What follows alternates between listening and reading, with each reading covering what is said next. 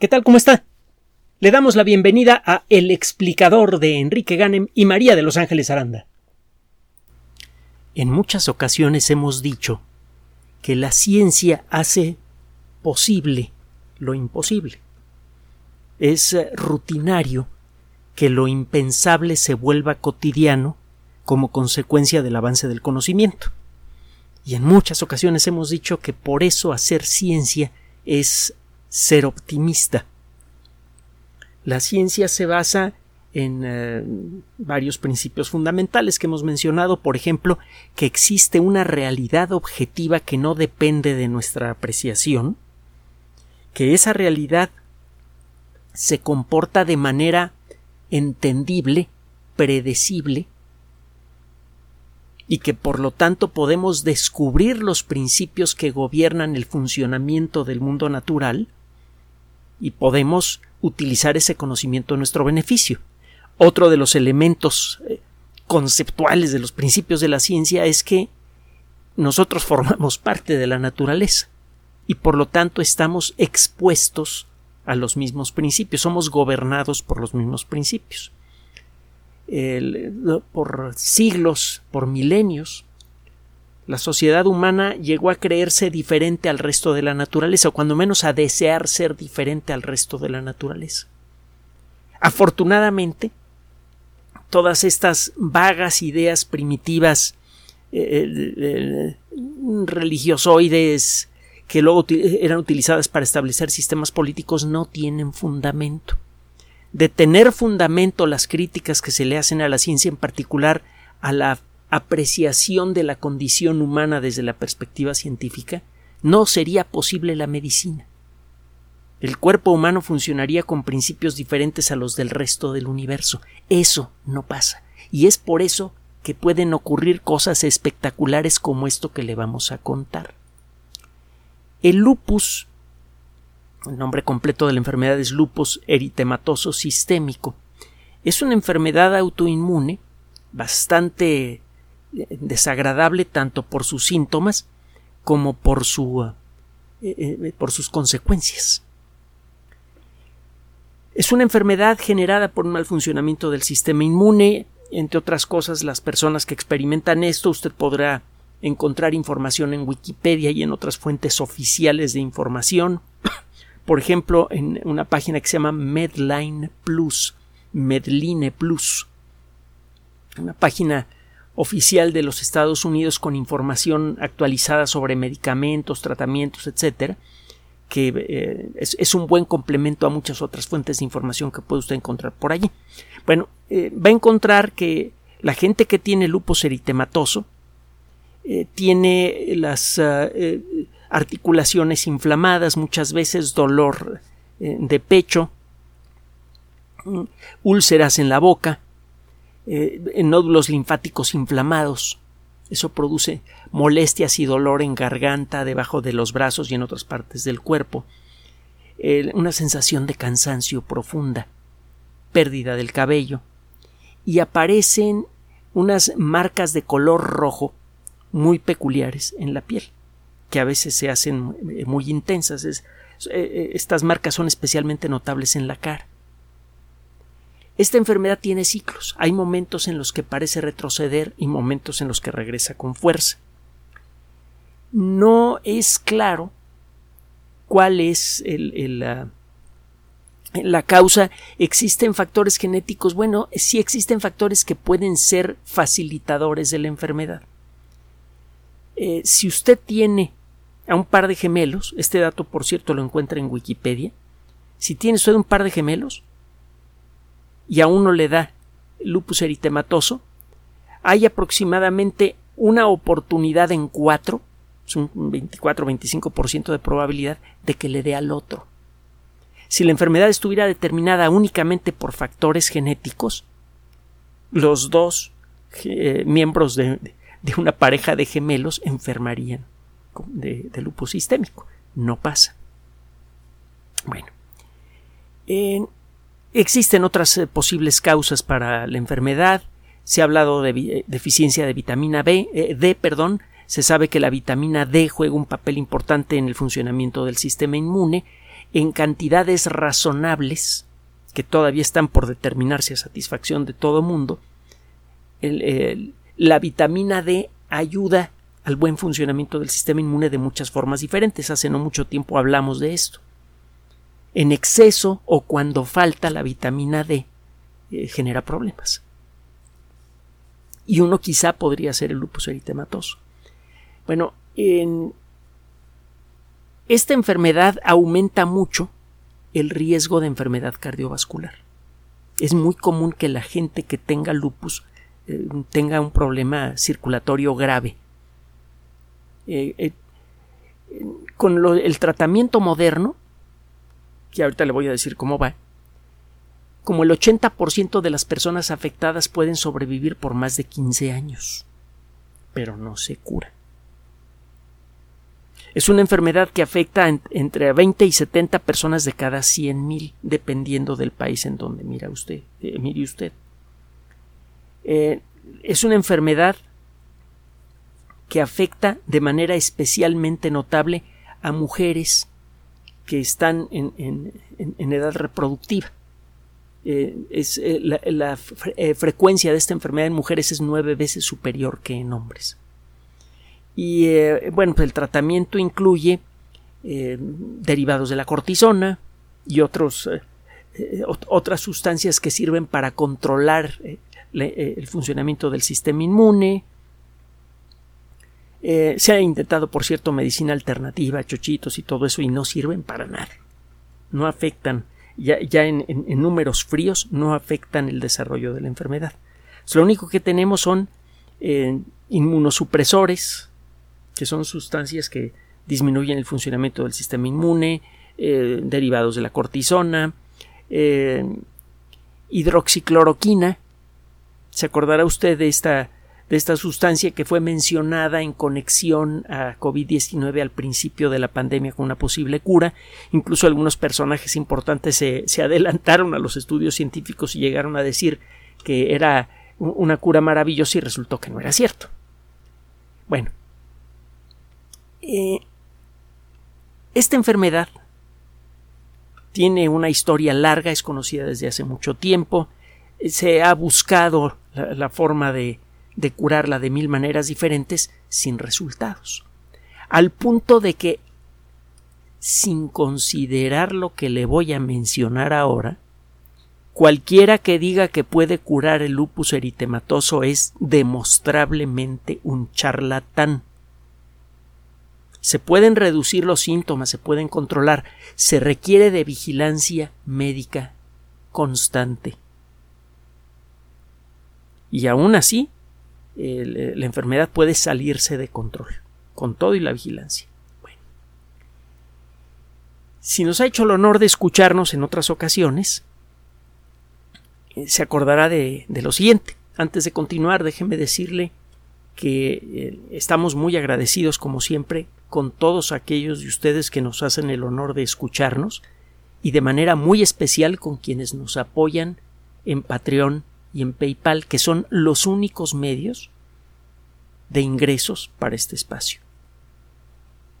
Eh, ya le hemos platicado cómo ha sido la historia con YouTube, no, no, ha funcionado, parece que no, es eh, que es un problema común. El caso es que nuestra única fuente para sostener este espacio son los apoyos directos que recibimos de ustedes a través de Patreon y de PayPal. De otra manera, este espacio desaparece. Gracias por eh, escucharnos y de manera especial a la gente que nos ayuda en Patreon y en PayPal. Gracias por hacer posible que le ofrezcamos estas noticias tan espectaculares. Ahí le va. Eh, el lupus, le decía, no tiene cura. El que diga que, puede curar el lupus es un charlatán. se necesitan terapias avanzadas contra el lupus para para poder eh, soñar con la posibilidad de controlarlo, más o menos se entiende eh, con limitaciones qué eh, mecanismos celulares podrían estar involucrados en, en el tratamiento del lupus e-, eritematoso. una cosa que es clara es que las características del sistema inmune cambian. Si usted toma muestras de sangre, encontrará, en cualquier persona, encontrará que existen eh, tres tipos generales de cosas que se ven fácilmente al microscopio. Usted va a poder encontrar eh, glóbulos rojos, va a poder encontrar glóbulos blancos y va a poder encontrar también eh, otras manchitas pequeñas que se llaman plaquetas. Los glóbulos rojos, ya sabe usted, sirven para llevar eh, oxígeno a, todas las células del cuerpo y para llevarse el dióxido de carbono que estas mismas células generan. El, caso de los glóbulos blancos, bueno, pues se dedican a la defensa del cuerpo, eso lo sabemos desde hace mucho tiempo. Hay un detalle con respecto a los glóbulos blancos que nos tomó tiempo aprender. Eh, los glóbulos blancos se ven eh, en, principio todos iguales al microscopio. Pero cuando usted estudia los glóbulos blancos con más detalle, utilizando colorantes apropiados y otras técnicas, empieza usted a distinguir varios subtipos. Si usted se hace un análisis de sangre, verá que le dan a usted la fórmula leucocitaria como parte del examen de sangre cuántos linfocitos y cuántos eh, eh, eosinófilos, basófilos y no sé qué tantas cosas. Es claro que existen varios tipos de glóbulos rojos, de glóbulos blancos. Y en las últimas décadas hemos encontrado nuevos subtipos gracias a las técnicas de clasificación molecular. El término eosinófilo tiene que ver con la capacidad que tienen algunos glóbulos blancos de absorber eh, eh, un, pigmento que se llama eosina. Se ven unas bolitas rojas adentro del, del, cuerpo del glóbulo rojo. Hasta hace poco no se sabía bien bien para qué sirven los eosinófilos o los basófilos, que son capaces de absorber otro tipo de colorantes. Pero bueno, el punto es que ahora sabemos cuál es eh, la función de los distintos tipos de eh, de glóbulos blancos que hay, cuando menos eh, en términos generales. Están los, linfocitos T, los linfocitos B. Los linfocitos B fabrican anticuerpos que sirven para proteger a nuestro organismo de, de el ataque de agentes infecciosos. Los linfocitos T se encargan de ir directamente sobre cosas que le están haciendo daño al cuerpo y las destruyen. Los linfocitos B no pelean, sino que fabrican armas que sirven para neutralizar a los invasores. Los linfocitos T se van a buscar a los invasores y les rompen la maceta. Eh, existe desde luego mucho más eh, de esto que, lo que le puedo contar en estos, en estos minutos. El caso es que sabemos que hay varios subtipos de glóbulos blancos que realizan distintas, distintos procesos relacionados con la identificación de agentes infecciosos y su destrucción. Cuando el sistema inmune funciona mal, toda esta maquinaria se vuelve contra el cuerpo. Y existen muchas instancias de enfermedades autoinmunes, existen muchos tipos de enfermedades autoinmunes. Es más de un centenar de, de problemas de salud diferentes son, están directamente asociados con un mal funcionamiento del sistema inmune, la artritis reumatoide, por ejemplo. Muchas formas de hipertiroidismo. Y hay muchas otras enfermedades. Bueno. todavía no entendemos bien, bien, bien cómo funcionan todos los elementos del sistema inmune, pero una cosa que sí nos ha quedado clara es que si estudiamos en detalle el comportamiento del sistema inmune y empezamos a estudiar su comportamiento a nivel molecular, podemos empezar a distinguir nuevos detalles del funcionamiento del sistema inmune. Entonces, lo que se viene haciendo desde hace ya un par de décadas, cuando menos, es tomar distintos subtipos de células del sistema inmune y los sometemos a los análisis más completos que tenemos para ver qué genes están activos en esas células, qué proteínas son producidas en el interior de estas células. Utilizamos técnicas avanzadas para clasificar estas proteínas y descubrir cuál es su función principal. En el interior de cada subtipo de glóbulos blancos existen sustancias que realizan distintas funciones. Existen proteínas que realizan distintas funciones. Bueno, vamos descubriendo poco a poco para qué sirven esas proteínas y de pronto nos damos cuenta que el funcionamiento de tal o cual proteína podría estar directamente relacionado con uh, algún aspecto del sistema inmune que nos gustaría controlar. Así es como fueron descubiertos hace ya bastantes añitos unas sustancias que utilizan las células del sistema inmune para comunicarse entre ellas. Las células de, de, nuestro cuerpo no tienen sistema nervioso, no tienen sentidos de oído, de olfato, etc.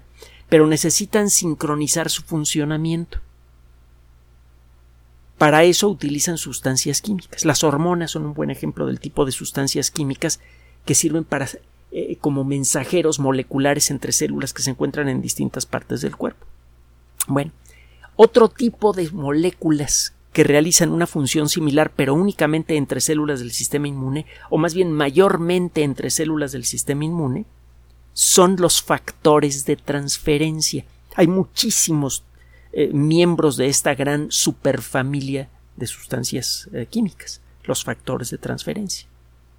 Hemos hablado de las citoquinas, que sirven para que el, eh, nuestro cuerpo se active, bueno, para que las, los glóbulos blancos se activen y empiecen a, a, a caminar en dirección de una posible fuente de infección. Las citoquinas son como una señal de alarma que pone en movimiento a los, uh, a los glóbulos blancos, sobre todo a los linfocitos y a sus hermanos los, los la, las células matadoras. Otro día platicamos, hacemos un resumen de cómo va el rollo. De todas maneras puede usted escucharlo si nos hace el favor de buscar nuestros audios sobre COVID-19 que encuentra en estas mismas plataformas.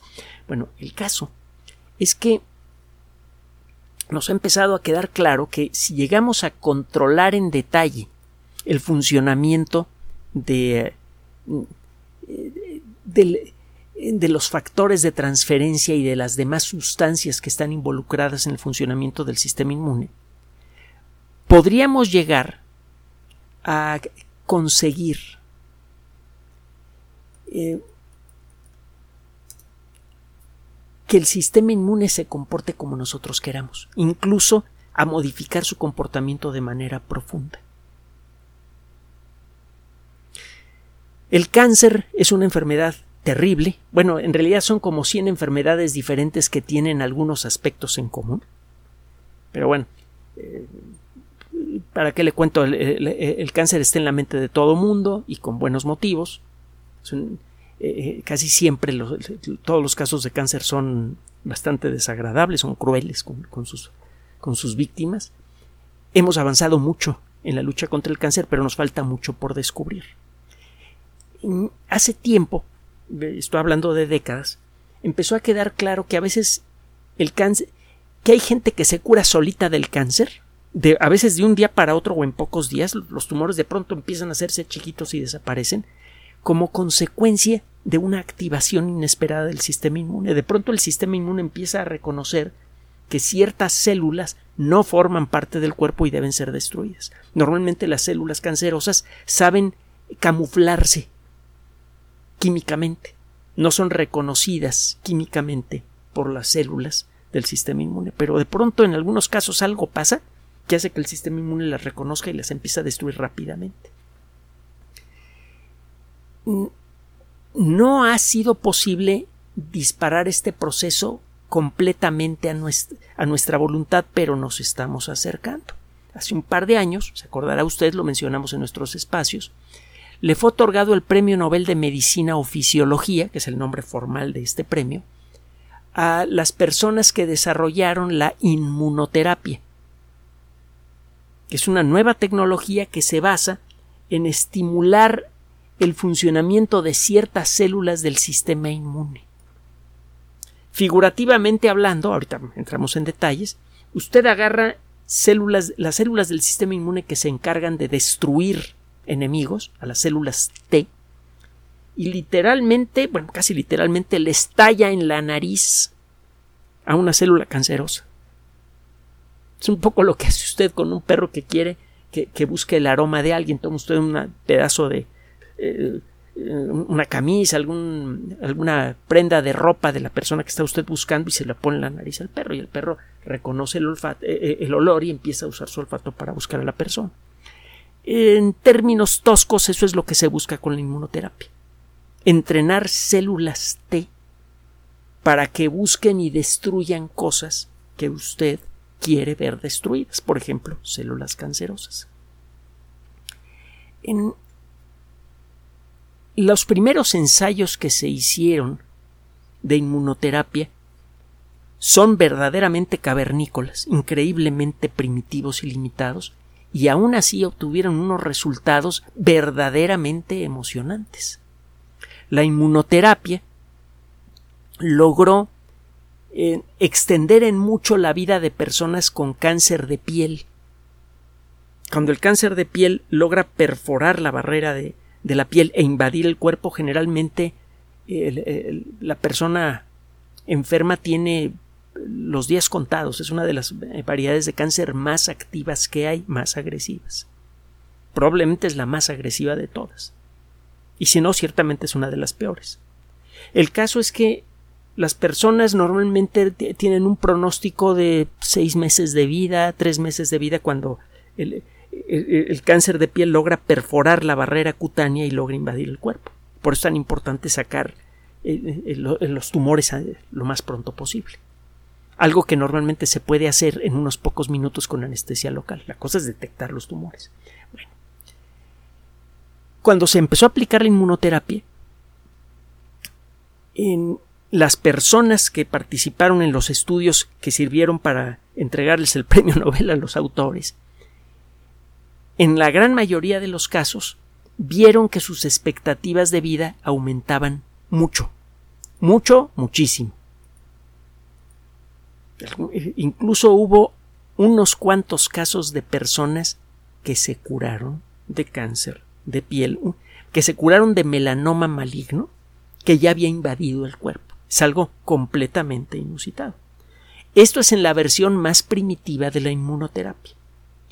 De entonces para acá, y ha pasado muy poco tiempo, se ha buscado en, eh, la forma de estimular al sistema inmune de manera más controlada para conseguir que se comporte como nosotros queramos que se comporte. Se encuentran en proceso de pruebas primero en laboratorio, luego en seres humanos, nuevas variantes de la inmunoterapia que prometen mucho, muy interesante contra el cáncer. Eso lo podemos hablar en otra ocasión. Bueno, utilizando el mismo principio de, básico de la inmunoterapia, uno de los principios básicos de la inmunoterapia, eh, se desarrollaron células en, eh, entrenadas para destruir a ciertas células B.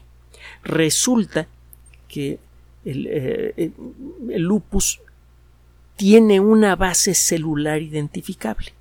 Las células B, decíamos hace rato, son eh, un tipo peculiar de glóbulos blancos que se dedica a fabricar anticuerpos.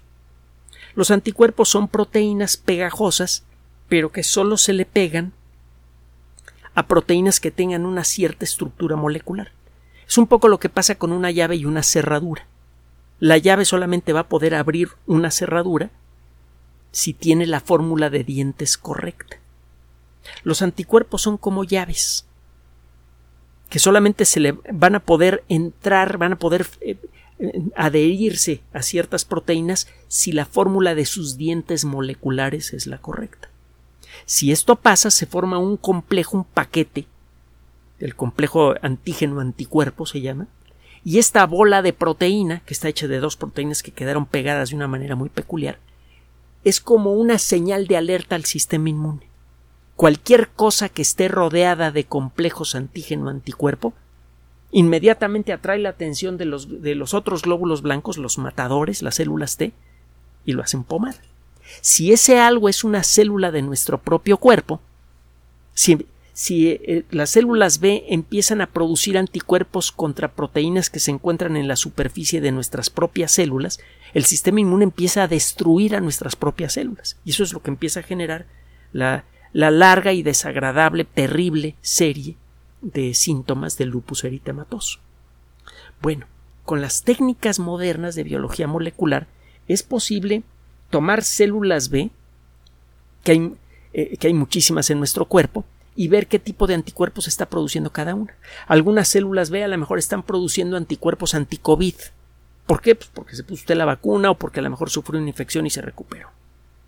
Otras a lo mejor todavía se acuerdan cómo fabricar anticuerpos contra la difteria, porque le pusieron la vacuna de chiquito. Si a usted le pusieron la vacuna contra la viruela, que por cierto ayuda de manera importante a proteger contra la viruela del mono, pero pues, es una vacuna que requiere probablemente de algún refuerzo, este, pues, habrá células B en su cuerpo que saben fabricar anticuerpos contra la viruela. Usted va a tener un montón de células B, todas se ven igualitas inicialmente, solo que algunas fabrican anticuerpos contra una cosa y otras fabrican anticuerpos contra otra. Bueno, entre todo ese manojo de células B que hay en nuestro cuerpo, que no es, eh, puede encontrar usted en la sangre, pero normalmente las encuentra usted en el sistema linfático y también en, en, eh, en algunos huesos. Bueno, si usted estudia las células B de una persona que tiene lupus encontrará que hay células B que están produciendo anticuerpos que atacan a nuestro propio cuerpo. Con la tecnología moderna es posible identificar a esas células. Entonces, ¿qué hicieron estos investigadores? Toman células B, identifican de, de, una muestra de sangre de un organismo enfermo de lupus. Este, toman células B e identifican cuando menos un ejemplar de célula B que esté mal produciendo anticuerpos?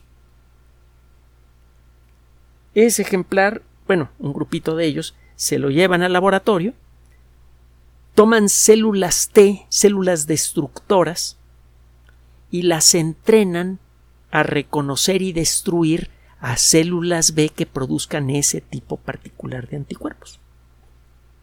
Figurativamente hablando, toman a las células B que producen los anticuerpos malos y se los tallan en la nariz a las, a las células T, que son bien bravas, y una vez que se aprenden el aroma, se le van encima a esas células. A esta terapia, que desde luego hay formas más elegantes de presentarla, pero no nos vamos a tirar el rollo aquí porque se nos alarga mucho esto. A esta, terapia se le conoce como eh, eh, terapias de antígeno quimérico receptor. Sería una traducción libre al español. En, eh, el, término que va a encontrar usted en el Internet es CAR-T, CAR-T. Estas terapias se desarrollaron originalmente para reconocer células cancerosas. A ver, aislamos células cancerosas del paciente, se las con técnicas desde luego bastante avanzadas, esto es una metáfora, pero se las tallo en la nariz a células T del mismo paciente, eso hace que las células T aprendan a reconocer y a, tenerle mala, mala voluntad a las células cancerosas, se las inyecta usted a la persona y estas células empiezan a navegar por el cuerpo y cada vez que se encuentra una célula de estas se la echan. Bueno, se está haciendo lo mismo con células B. Esto primero se hizo con, ah, eh, eh, con células de, ratón. Esto se hizo en ratones. Y ah, inicialmente funcionó bien. Los ratones efectivamente eh, perdían los síntomas de lupus y una vez que se pusieron a estudiar los investigadores con más detalle el asunto, se dieron cuenta que eh, les costaba cada vez más y más trabajo encontrar células B malproductoras de estos anticuerpos que atacan al propio organismo. Empezaron a desaparecer del cuerpo de los ratones. La noticia no se ya sería emocionante con esto que le acabo de contar, pero viene la segunda parte. Este grupo de investigación consiguió permiso para hacer esto en seres humanos y se los dieron. Cinco pacientes, cuatro mujeres y un hombre, recibieron una sola dosis, una sola inyección de células entrenadas para destruir a células B causantes del lupus eritematoso, a células B que por alguna razón se equivocaron al fabricar eh, algún anticuerpo y ese anticuerpo empezó a atacar a nuestro propio cuerpo. ¿Quieres saber cuáles son los resultados? ¿De veras, de veras quieres saber cuáles son los resultados? Bueno, ahí le va. Los cinco pacientes, los cinco, están en remisión, es decir, desaparecieron los síntomas. El paciente que tiene menos tiempo de haber recibido la terapia lleva ya cinco meses sin síntomas. El que tiene más tiempo lleva 17 meses. En algunos de ellos se detectaron de nuevo células B fabricando el, anticuerpo equivocado, pero aparentemente las células T entrenadas no pierden su entrenamiento. En el momento en el que aparece una célula B que empieza a producir el anticuerpo incorrecto, ya, eso llama la atención de estas células T entrenadas y se le van encima y la destruyen. Entonces, hasta el momento, con una sola dosis, se fue el problema y lo más interesante del asunto es que las únicas células B que fueron destruidas, hasta donde pueden decirlo los investigadores, fueron las células B que fabrican el anticuerpo equivocado. Lograron identificar en estas personas células B que saben fabricar anticuerpos contra eh, eh, el sarampión, contra la rubeola, contra eh, muchas enfermedades infantiles para las cuales tenemos inmunidad a largo plazo porque tenemos células B, eh, las células B de memoria se llaman, que saben cómo, se, se acuerdan de cómo fabricar esos anticuerpos. Entonces, esta terapia no destruye todas las células B. Hasta donde se puede decir destruye nada más las células B que no deberían estar en nuestro cuerpo. Con una sola dosis. Ahora, si resulta que dentro de tres o cuatro años estas células B vuelven a aparecer, no hay ningún motivo por el cual no se pueda volver a repetir el tratamiento. No pasa como con eh, el antiveneno contra víbora de cascabel. Si usted le pica una víbora de cascabel, le pone el antiveneno y se acaba el problema. Pero si le vuelve a picar una víbora de cascabel y le pone el antiveneno, es probable que usted desarrolle una reacción alérgica al antiveneno. Puede ser hasta más peligroso el antiveneno que el veneno de la misma serpiente. Bueno, eso no pasa con esta terapia. Entonces, ¿qué es lo que sigue?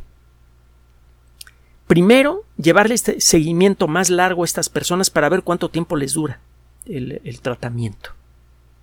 Intentar la segunda vuelta del tratamiento, que hasta donde podemos decirlo no tiene por qué causarles problemas.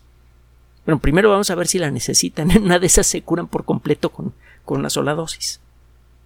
Y después de eso, tendrían los estudios a mayor escala con un número mayor de personas para ver cuál es el índice de éxito con un número grande de gente.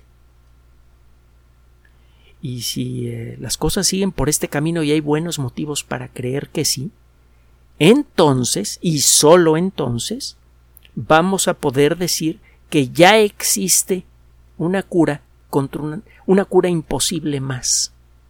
Durante mucho tiempo el curar enfermedades como la pulmonía, como la tuberculosis, como la lepra, se consideró absoluta, risiblemente imposible. Ahora las curamos rutinariamente.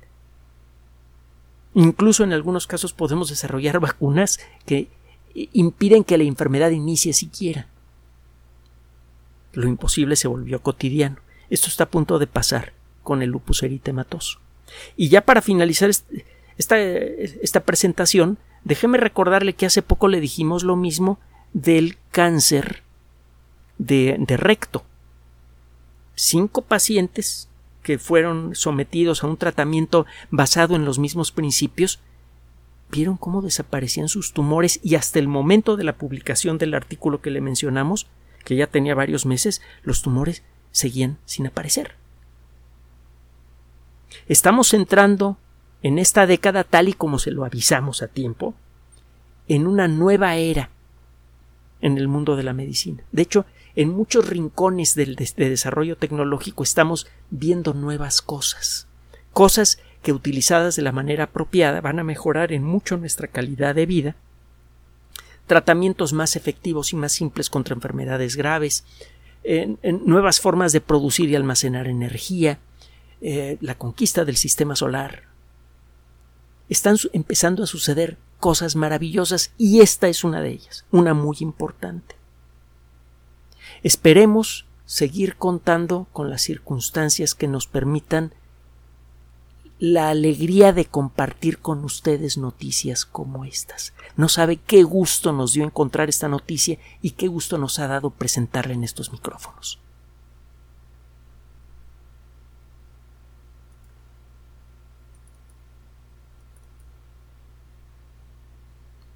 Gracias por su atención.